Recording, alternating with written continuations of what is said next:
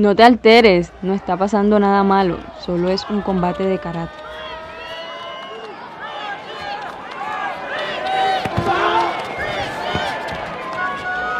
¿Has escuchado hablar de Karate Combat?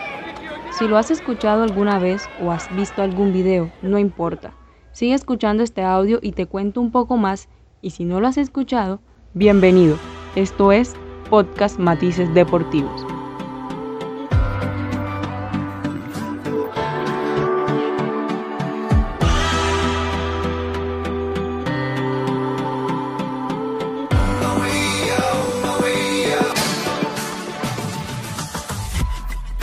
El Karate Combat es creado por especialistas en las artes marciales.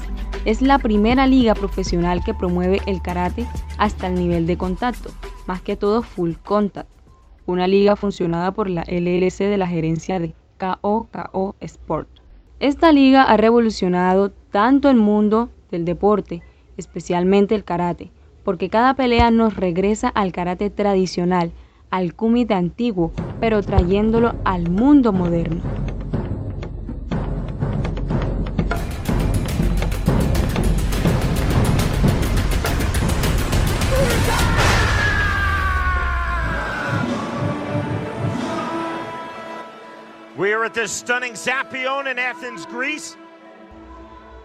El reglamento es bastante extenso, pero claro, nombraré lo más importante. Es como todos los deportes de combate, se busca obtener la victoria mediante la implementación del Fatality. Así es, el KO o knockout. Pero para eso se necesita estrategia, preparación, seguir las reglas, entre otros para hacer un combate limpio. Las técnicas que se aceptan son el puño recto. Vas a levantar ya sea tu brazo derecho o tu brazo izquierdo frente de ti. Vas a empuñar la mano y listo, ahí tendrías un puño recto, que en karate se llama Kisami Suki y Yako Suki. Otra técnica de brazo que es aceptada se llama puño trasero. Tu mismo brazo que tienes enfrente de ti la parte que se encuentra arriba, la parte de abajo donde están recogidos nuestros dedos y tenemos la parte de al frente donde están nuestros nudillos. Giras tu muñeca del lado derecho y la parte de arriba de la mano va a quedar mirando hacia el lado derecho. Esa parte es la que va a golpear a tu oponente. Eso sería un golpe de puño trasero y en karate se llamaría urakenuchi o también puede llamarse técnica redonda. Otras técnicas que también son permitidas son las técnicas del pie como patadas rectas. Te pones de pie, tus dos piernas separadas, levantas una de tus, de tus piernas, ya sea la derecha o la izquierda, doblas las rodillas y vas a pegar como si le fueses a pegar un balón. Ya ahí tienes una patada recta, que en karate se llama maigeri o yokogeri. La yokogeri es de lado. Otra patada que es aceptada es la patada giratoria. ¿Cuál es la patada giratoria? Bueno, les coloco el ejemplo si estuviéramos practicando tenis.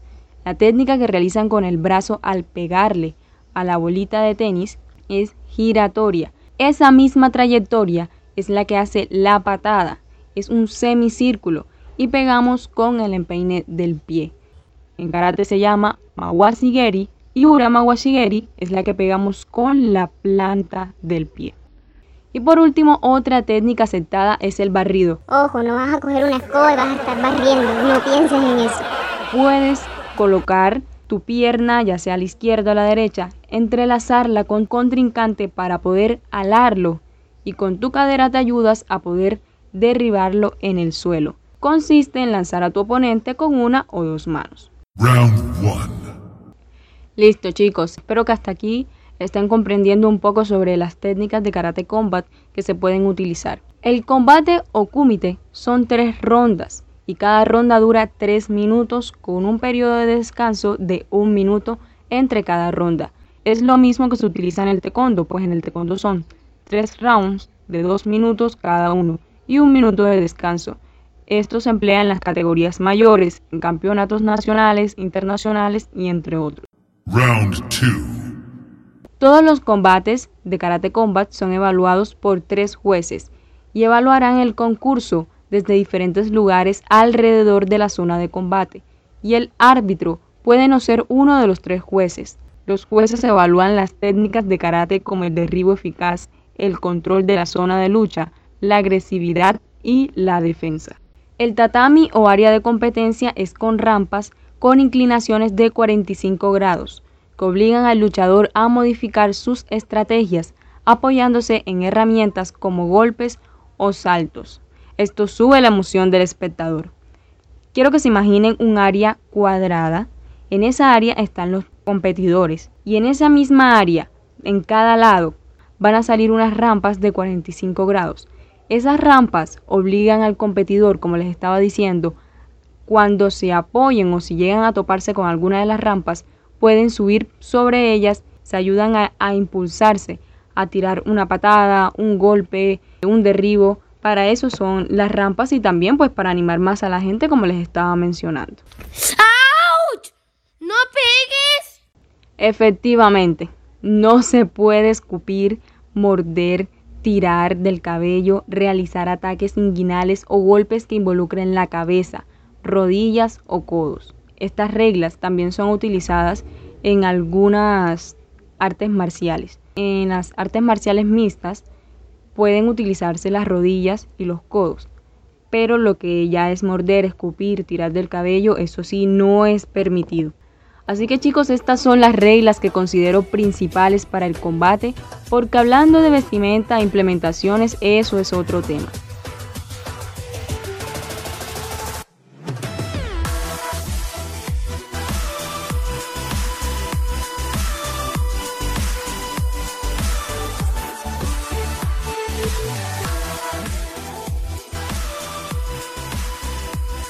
Y si pensaron que este era el final de este podcast, pues están totalmente equivocados. Continuamos. El Karate Combat pensé en compararlo con el kumite que se realiza en los campeonatos del estilo JK, que es la Asociación Japonesa de Karate, que también es una línea un poco más tradicional del Karate Do. Pero me di cuenta que el combate que se realiza en la JK, los jueces están en las cuatro esquinas porque el área es totalmente cuadrada con sus banderas. Las banderas son roja y azul. Y es un sistema de puntuación como se hace en la WKF, que es la Federación Mundial de Karate, una organización donde se realizan eventos de competencia de karate. Sí, eh, su puntuación es similar a esta o prácticamente igual, pero sí se tiene mucho en cuenta en la JK la posición, la forma como entra el puño a la hora de atacar a su contrincante o marcarle el punto a su contrincante.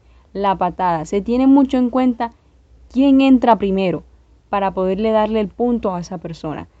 Ay, señor, son pero súper detallistas. Y eso se lo voy a explicar en otro podcast. En Karate Combat, analizando los encuentros, cuando se desplazan en el área de competencia, caminan un poco más como en las peleas de MMA, artes marciales mixtas uno que otros competidores realizan, el pequeño salto que se hace en el karate deportivo cuando están en guardia. Este salto que se hace con la base de los dedos del pie ayuda a tener más velocidad y agilidad a la hora de ejecutar los movimientos, distinto a cuando están tus pies totalmente en el suelo.